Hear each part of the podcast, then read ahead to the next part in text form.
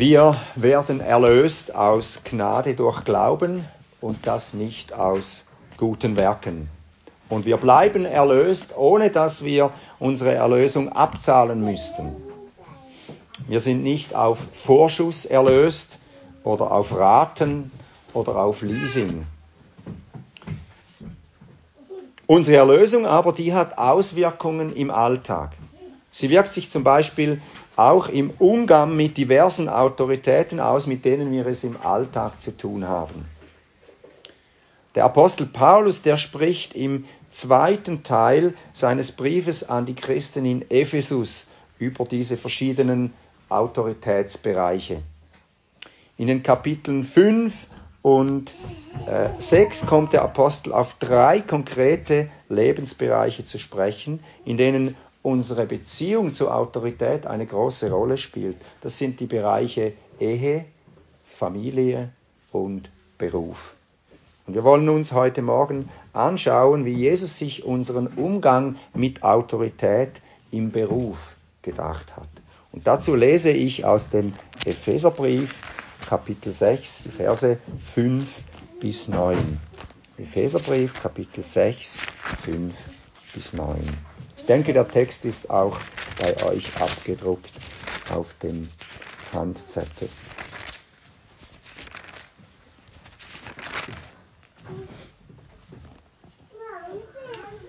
Ihr Sklaven gehorcht euren irdischen Herren mit Furcht und Zittern in Einfalt eures Herzens als Christus, nicht mit Augendienerei als Menschengefällige, sondern als Sklaven Christi, indem ihr den Willen Gottes von Herzen tut dient mit Gutwilligkeit als dem Herrn und nicht den Menschen.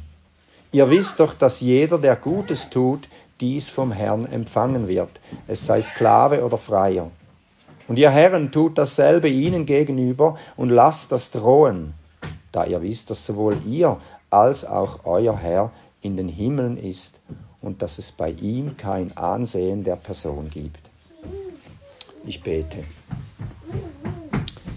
Ja, Herr, wir bitten dich, öffne unsere Augen, damit wir schauen die Wunder aus deinem Gesetz. Amen.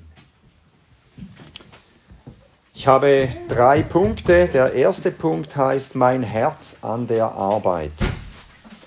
Martin Luther war es ja, der mit dem Irrtum aufgeräumt hat, dass es einen weltlichen und einen geistlichen Stand gibt. Nach dem damaligen römisch-katholischen Verständnis waren die Priester und die äh, Pfarrer, die Mönche, das waren äh, die Berufenen oder die Geistlichen.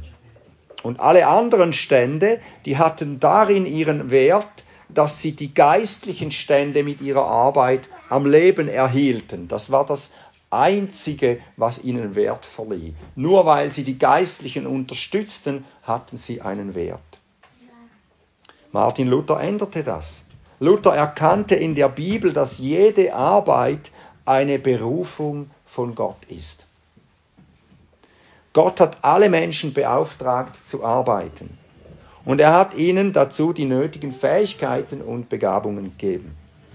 Wenn dich Gott nicht zum Prediger berufen hat, dann hat er dich zum Koch berufen oder zum Friseur oder zum Ingenieur oder zur Lehrerin, zur Kleinkindererzieherin, Pflegefachfrau, Hausfrau, Techniker, Koch, Goldschmied, was auch immer alles da sein könnte. Und daher auch die Bezeichnung Beruf. Das ist ja das deutsche Wort für Berufung. Gott beruft dich zur Arbeit. Und so ist jeder Beruf, außer die unmoralischen wie Drogendealer oder Zuhälter, äh, jeder Beruf ist in gewisser Weise ein geistlicher Beruf. Nun, diese Sichtweise war revolutionär und gab der Arbeit einen ganz neuen Wert. Den ersten Beruf des Menschen finden wir ganz am Anfang in der Bibel. Ich habe den Text gelesen aus 1. Mose 1. Der Mensch sollte den Garten Eden, seinen unmittelbaren Lebensraum, bebauen und bewahren. Also Adam war der erste Landschaftsgärtner.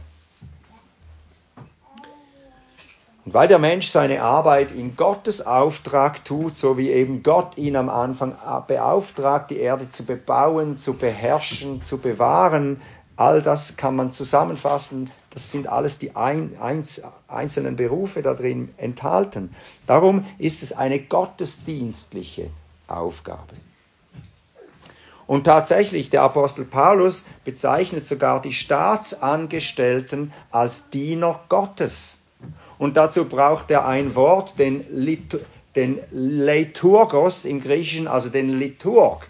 Und das ist eine Bezeichnung für eine religiöse Aufgabe eigentlich. Der Liturg, das ist der Anbeter.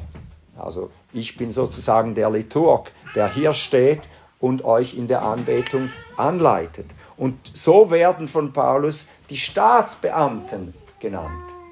Ich finde das sehr interessant und das würdigt auch eben die Arbeit, die, norm, die normale Arbeit.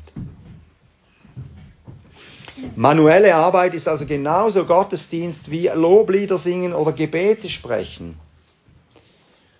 Und wie jeder Gottesdienst kann auch die Arbeit in verschiedenen Haltungen getan werden.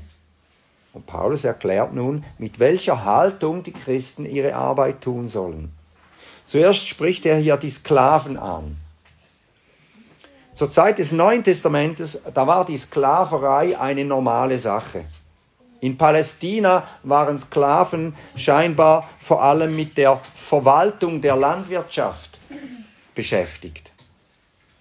Das war also nicht so die Sklaverei, die wir aus den äh, Filmen der amerikanischen Kolonialzeit äh, so im Kopf haben.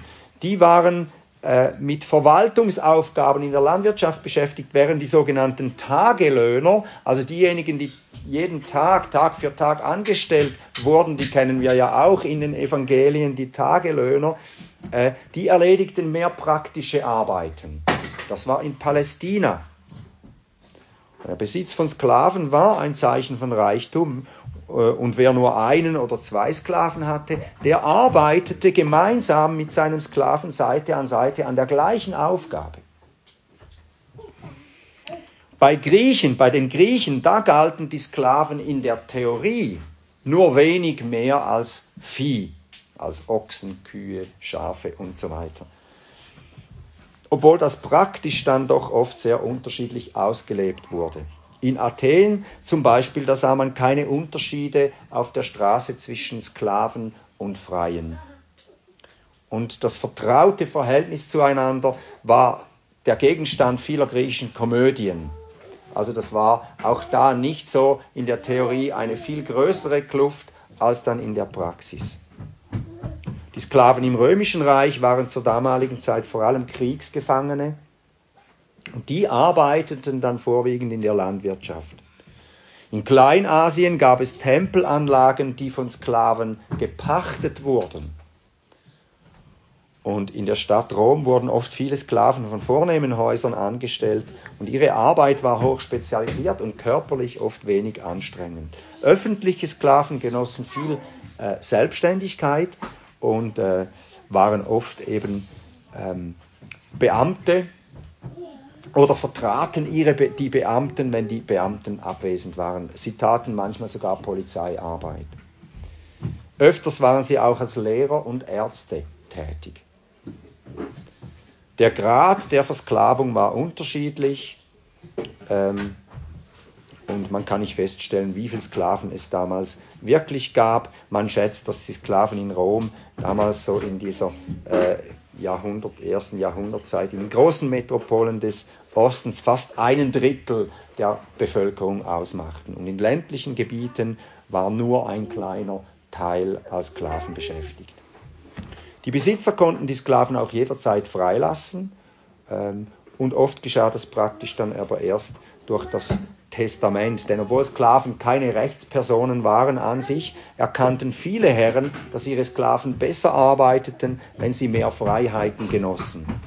So wurden zum Beispiel viele Sklaven, äh, konnten dann doch Eigentum erwerben und auch heiraten. Und in griechischen Staaten wurden Sklaven, die freigelassen worden waren, ausländische Mitbürger und in Rom konnten sie sogar Staatsbürger werden. So also die Sklavenkultur im damaligen Mittelmeerraum. Wir sehen, das ist eine ganz andere Art vielleicht, als wir das so denken, wenn wir das Wort Sklave hören. Natürlich gab es auch die Missbräuche. Äh, ich möchte die Sklaverei hier nicht irgendwie glorifizieren, aber einfach ein etwas differenzierteres Bild zeichnen, als wir das vielleicht äh, aus bestimmten äh, Büchern oder Filmen kennen. Nun, in den ersten Jahrhunderten kamen auch Sklaven zum Glauben, denn äh, die ersten drei Jahrhunderte, das waren ja die Zeiten ohne Kapellen und Kirchen. Da gab es keine offiziellen Kirchengebäude, sondern man traf sich bei den reicheren Christen zu Hause in den Hausgemeinden und nun waren da plötzlich Sklaven und Herren, Brüder und Schwestern und gehörten gemeinsam zu Gottes neuem Reich. Und das war ja eine, eine neue Vorstellung. Das konnte auch zu Spannungen führen den verschiedenen Aussagen im Neuen Testament nach zu urteilen, scheinen manche Sklaven ihre christlichen Herren nicht mehr so geachtet zu haben. Was willst du mir jetzt vorschreiben? Ich bin jetzt ein Sklave von Jesus. Ich lasse mir jetzt nur noch von Jesus was sagen. War vielleicht der eine oder andere, der das so sagte. Und so schreibt Paulus, wie diese Ordnung hier geregelt sein soll. Die Sklaven sollen sich also nach wie vor ihren Herren unterordnen. Und zwar den Ungläubigen und erst recht den Gläubigen. Weil sie ihren Dienst eigentlich eben nicht für die irdischen Herren taten, sondern für Jesus. Paulus hat ja die Sklaverei nicht befürwortet, sondern er hat ihnen Regeln gegeben, wie diese bestehende Gemeinschaft jetzt sich verhalten soll. Ich komme nochmals darauf zurück. Nun, wie können wir diese Ermahnungen des Apostels auf uns anwenden heute, da wir ja keine Sklaven mehr sind, hoffentlich? Ähm, wir können es mehr oder weniger direkt auf unser Verhältnis zwischen Chefs und Angestellten anwenden. Für diejenigen unter uns, die noch nicht pensioniert sind, und ich glaube, das sind die wenigsten äh, unter uns, ähm, heißt, dass wir arbeiten nicht für unsere Vorgesetzten, sondern wir arbeiten für Jesus. Ich arbeite so, wie wenn Jesus mein Chef wäre. Paulus sagt, arbeitet nicht mit Augendienerei als Menschengefällige. Das heißt, ich soll meine Arbeit nicht so tun, äh, dass immer nur, wenn der Chef hinguckt, tue ich was. Ich tue meine Arbeit so, als wenn Jesus ständig an meiner Seite wäre und mir ständig zusehen würde, wie ich arbeite. Die größten Probleme am Arbeitsplatz, denke ich, rühren daher, dass mit Augendienerei oder eben das als Menschengefällige gearbeitet wird. Entweder arbeitet man immer nur dann konzentriert, wenn gerade der Vorgesetzte zusieht, das nennt man auch Heuchelei, oder wir lechzen nach Anerkennung der Vorgesetzten. Und wer nach Anerkennung lechzt, bekommt nie genug Anerkennung und darum jagt er nach noch mehr Anerkennung und das führt zur Erschöpfung. Besser ist es, dass wir uns eben bewusst sind, wem wir dienen. Unserem Herrn. Ihm gehören wir. Und er hat uns sozusagen an unsere Arbeitgeber ausgeliehen. Ich habe mal auf dem Bau gearbeitet als äh, Maurer, Hilfsarbeiter und dann wurde ich ausgeliehen an eine Gipserfirma. Und dann musste ich natürlich mich anstrengen, damit ich dem Maurer Ehre machte, damit nicht der Gipser sagte, du, was hast du mir hier für einen gegeben? Und so ist es bei Jesus. Wir sind ausgeliehen von Jesus an unsere Arbeitgeber und wir tragen den Namen unseres Chefs Jesus und ihm wollen wir Ehre machen. Wir respektieren den Autoritätsbereich unseres Vorgesetzten. Denn auch unser Vorgesetzter hat seine Autorität von Gott erhalten und ist ihm gegenüber verantwortlich. Nun, ob er Christ ist oder nicht, spielt letztlich ja keine Rolle. Darum hegen wir einen guten Willen gegenüber unserem Arbeitgeber. Wir sind loyal. Wir wollen nicht, dass unser Chef bei Jesus reklamieren muss, was er hier für einen miesen Angestellten ihm ausgeliehen hat und dass dieser ihm das Leben zur Hölle macht und nicht zum Himmel auf Erden. Wir gehen aber noch einen Schritt, einen Schritt weiter. Wenn wir unserem Arbeitgeber wie unserem Herrn dienen, dann heißt das auch, dass wir unseren Arbeitgeber lieben.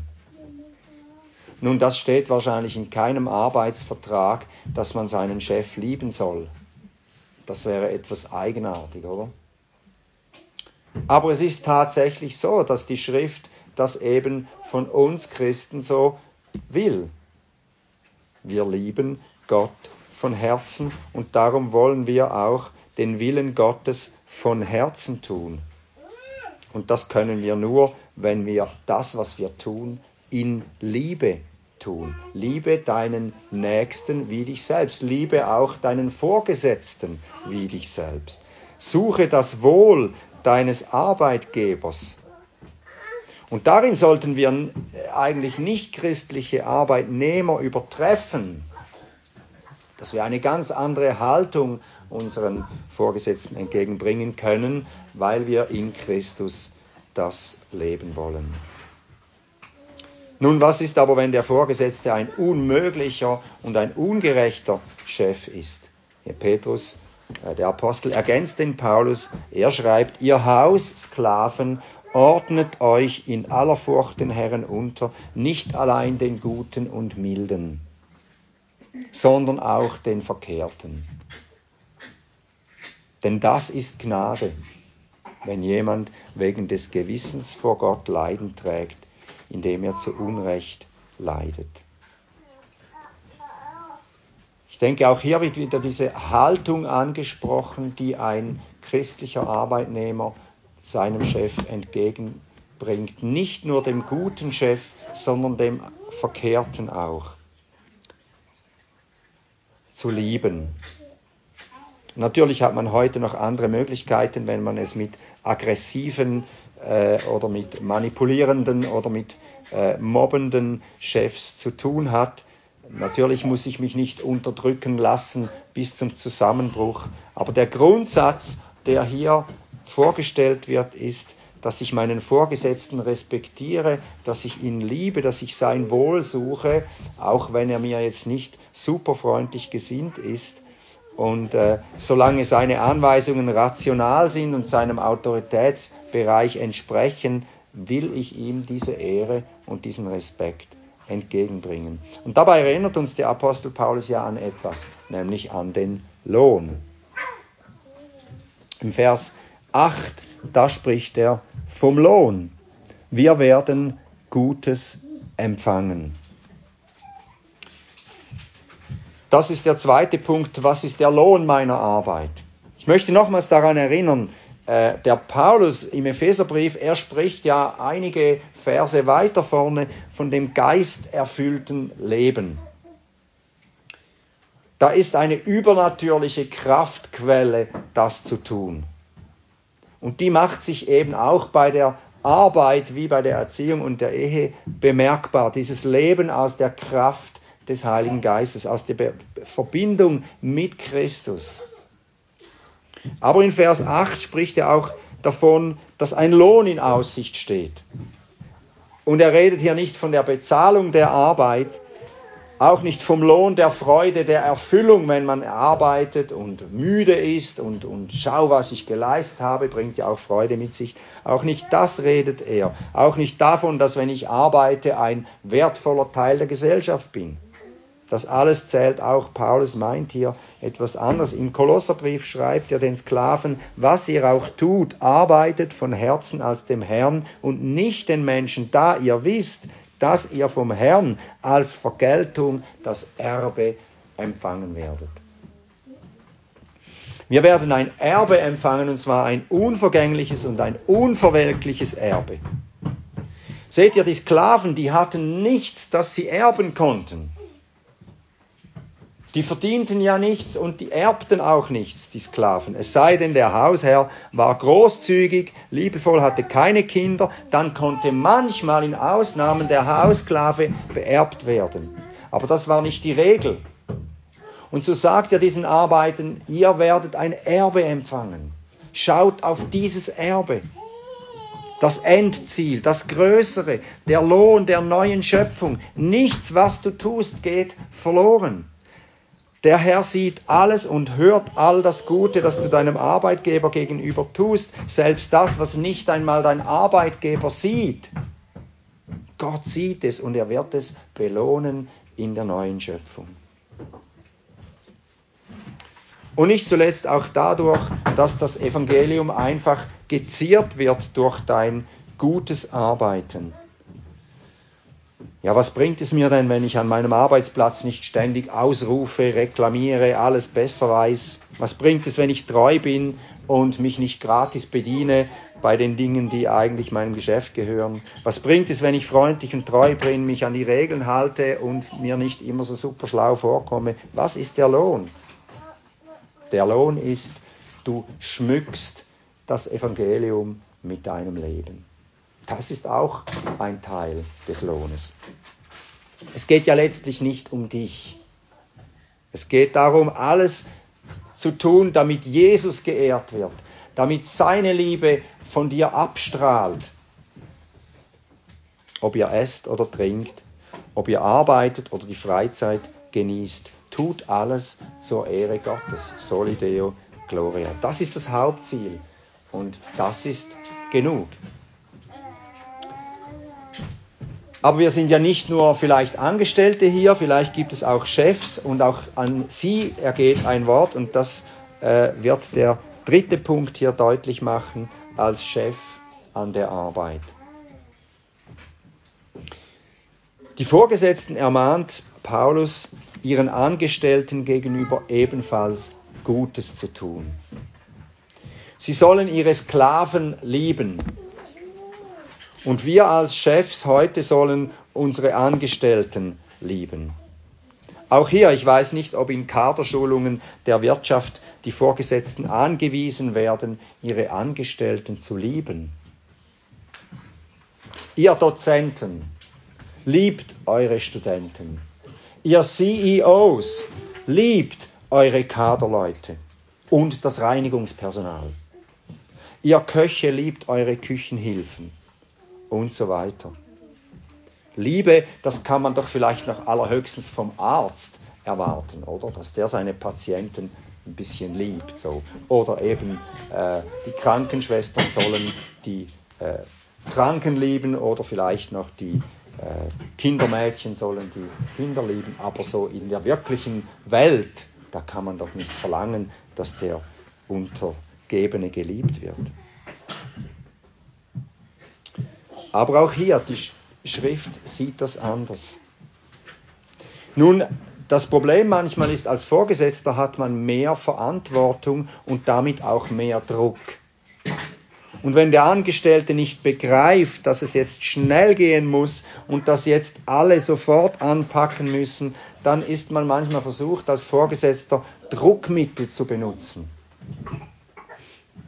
Oder als Vorgesetzter vergisst man manchmal, dass diese Autorität, die man hat, nur begrenzt ist und die ist nicht dazu da, das eigene Ego zu boosten.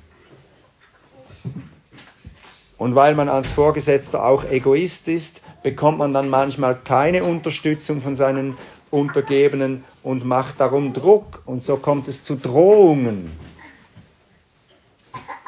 Verbale Drohungen oder nonverbale Drohungen, das kann ganz verschieden aussehen. Und Paulus sagt hier den christlichen Vorgesetzten, lasst das drohen.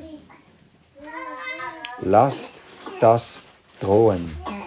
Tut das nicht. Übt keinen Druck aus. Das hat in deinem Leben nichts zu suchen. Und das begründet er damit, dass auch der christliche Chef einen Chef über sich hat.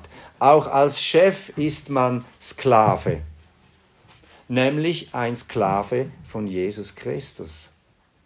Auch der Chef muss Jesus Gehorsam leisten und er kann darum mit seinen Angestellten nicht tun und lassen, was er will. Nun, das ist eine revolutionäre Aussage für die damalige Zeit. Für uns ist das ja heute völlig normal.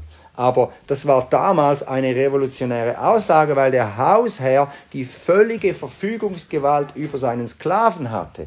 Der Hausherr konnte seinen Sklaven töten, wenn er wollte. Er bestimmte Überleben oder Tod seines Sklaven.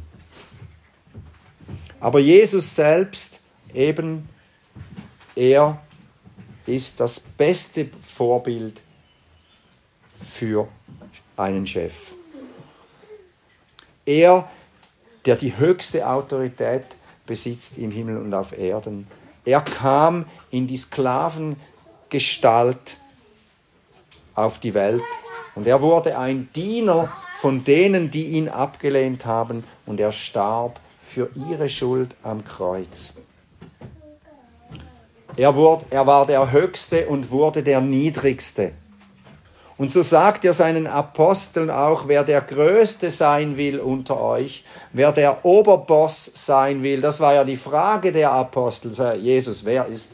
Na, sie haben nicht mal Jesus gefragt, oder? Sie haben gestritten miteinander. Ja, wahrscheinlich bin ich schon noch ein bisschen dann größer, habe ein bisschen mehr Autorität, ich Petrus, als du Andreas, weil ich bin ja so, ja, ein bisschen älter auch und so. Und Jesus sagt, wer der Größte sein will unter euch, der sei der Diener aller. Das ist die Haltung eines christlichen Chefs. Er will nicht selber groß herauskommen, sondern er unterstützt und fördert diejenigen, die ihm anvertraut sind. Und Paulus ergänzt, bei Gott gibt es kein Ansehen der Person. Gott ist es egal, ob du einen Master oder einen Doktortitel hast. Das ist ihm völlig schnurzegal, ob du Chef über Bahnhofstoiletten oder Verwaltungsrat bei Novartis bist. Das, das ist Gott völlig gleich, spielt für ihn keine Rolle. Er fragt einzig und allein die folgende Frage, wie behandelst du die Menschen, die ich in deine Obhut gegeben habe? Egal wie hoch deine Stellung, auch du bist nur mein Sklave, sagt Jesus. Zwar sagt Jesus auch, ich nenne euch nicht mehr Sklave, Sklaven, denn der Sklave weiß nicht, was sein Herr tut, euch aber habe ich Freunde genannt, weil ich alles, was ich von meinem Vater gehört habe, euch kundgetan habe.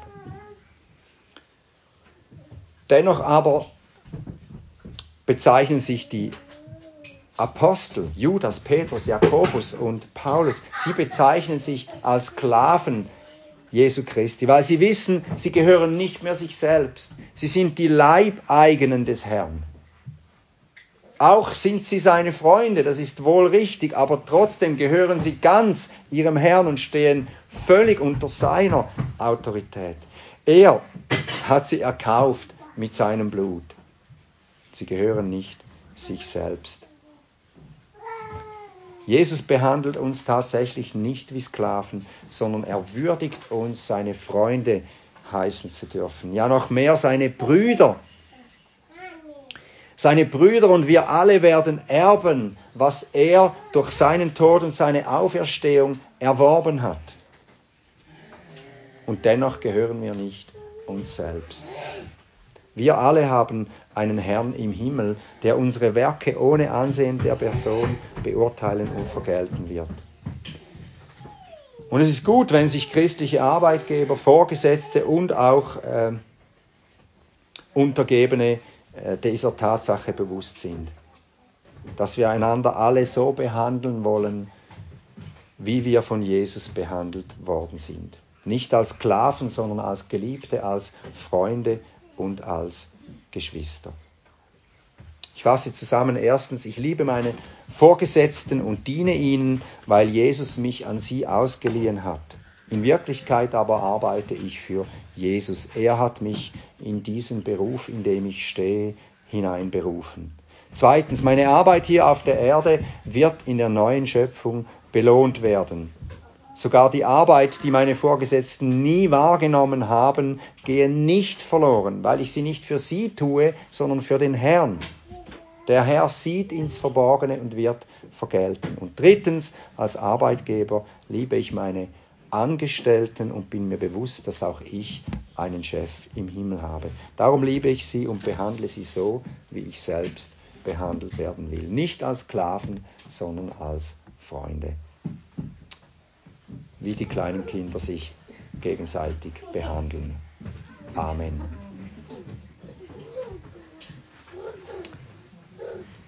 Ich bete. Himmlischer Vater, ja, wir wollen dir Danke sagen, dass wir dies Wort haben, wo uns ganz konkret Anweisungen gibt im Leben. Und wir sind auch darauf angewiesen, dass du mit dem Heiligen Geist uns jetzt so führst, nicht nur heute am Sonntag, wo wir abends Ruhe haben, sondern auch morgen, wenn wir wieder in den Alltag gehen und vor vielleicht auch schwierigen Herausforderungen stehen im Geschäft, dass du uns erinnerst, was du uns lehrst und uns hilfst, das praktisch anzuwenden in den konkreten Situationen. Amen. Wir wollen Gott Antwort geben auf sein Wort mit dem Lied 368.